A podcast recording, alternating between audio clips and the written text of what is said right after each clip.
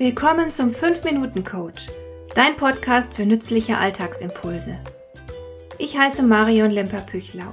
Als erfahrener Coach habe ich jede Menge psychologische Tipps für dich, mit denen du leichter durch den Alltag kommst, damit dein Leben ein bisschen einfacher wird.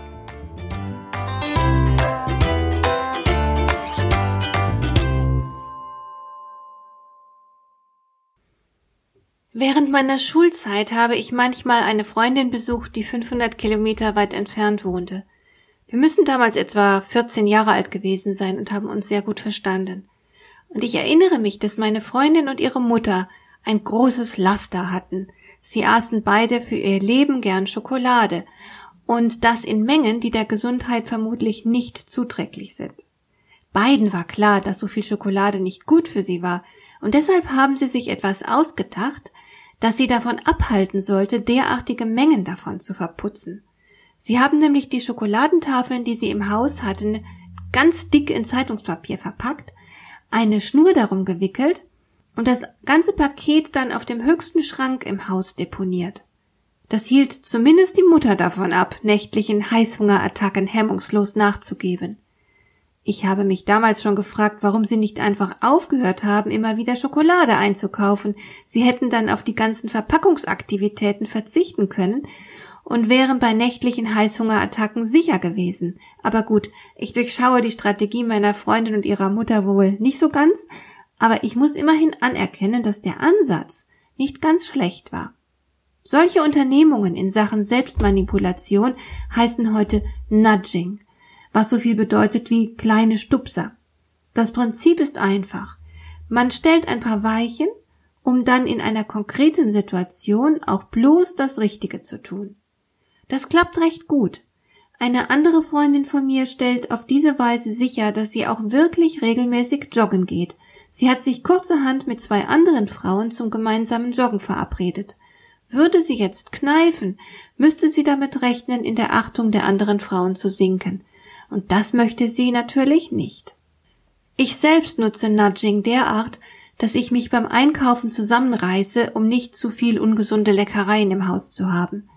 Wenn mich dann später am Abend vielleicht die Lust auf etwas Ungesundes und Fettiges überkommt, ist nichts im Haus und ich bin viel zu faul, um so spät am Tag nochmal einkaufen zu gehen.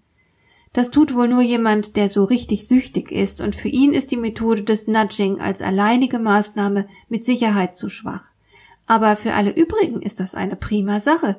Wenn du zum Beispiel abnehmen möchtest, dann erzähle anderen davon. Die werden sich vielleicht irgendwann danach erkundigen, was deine Diät macht. Und dann ist es ziemlich peinlich, wenn du zugeben musst, dass du so überhaupt keine Disziplin hast und noch kein Kilo verloren hast.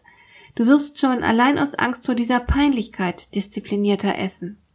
Ich kenne Leute, die ihren Wecker nie auf den Nachttisch stellen, weil sie sonst in Versuchung kämen, ihn gleich beim ersten Klingeln auszuschalten und einfach weiter zu schlafen. Sie positionieren ihn so, dass sie gezwungen sind aufzustehen, um ihn auszuschalten. Das Geräusch des Weckers ist so laut und zerrt so sehr an den Nerven, dass sie sich recht bald aus dem Bett erheben, und wenn sie ohnehin schon auf den Beinen sind, hat sich die Sache mit dem Weiterschlafen von ganz allein erledigt. Ich kenne auch jemanden, der zum Stadtbummel immer nur eine bestimmte Menge Bargeld dabei hat. Die Kreditkarte bleibt ohnehin zu Hause und so werden teure Spontankäufe zuverlässig vermieden. Naja, nicht ganz, denn man kann natürlich auch mal mit wenig Geld eine große Anschaffung machen, wenn man eine Anzahlung leistet mit dem, was man gerade dabei hat, aber so etwas überlegt man sich auf jeden Fall gründlicher. Ich selbst habe kürzlich wieder ganz bewusst mein Handy zu Hause gelassen. Ich wollte erst gar nicht in Versuchung kommen, mich davon ablenken zu lassen. Manchmal gibt es sehr viel Wichtigeres als ein Handy, aber zu wissen, dass mittlerweile bestimmt schon wieder mindestens zehn Mails eingegangen sind, erzeugt eine unbändige Neugier. Ich wollte mich davon nicht beeinflussen lassen und habe deshalb die Versuchung gleich ganz vermieden, indem ich mein Handy erst gar nicht eingesteckt habe. Vielleicht gibt es ja etwas, das dir zuweilen schwer fällt, aber dennoch ganz vernünftig wäre. Dann kannst du möglicherweise die Methode des Nudging dazu nutzen, auch in kritischen Situationen das zu tun, was dir gut und wünschenswert erscheint. Und das dir hilft, nicht von dem Weg abzukommen, den du für dich als richtig definiert hast. Probier doch einfach mal aus, wo die Methode überall hilfreich für dich sein kann. Es ist auf jeden Fall ein tolles Gefühl zu wissen, dass man das Richtige getan hat, ganz gleich ob mit oder ohne Hilfe von Nudging. Hat dir der heutige Impuls gefallen? Dann kannst du jetzt zwei Dinge tun. Du kannst mir eine Nachricht schicken mit einer Frage, zu der du gerne hier im Podcast eine Antwort hättest. Du erreichst mich unter info at lemper-püchlau.de.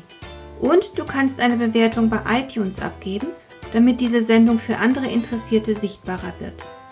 Schön, dass du mir zugehört hast. Bis zum nächsten Mal eine gute Zeit für dich.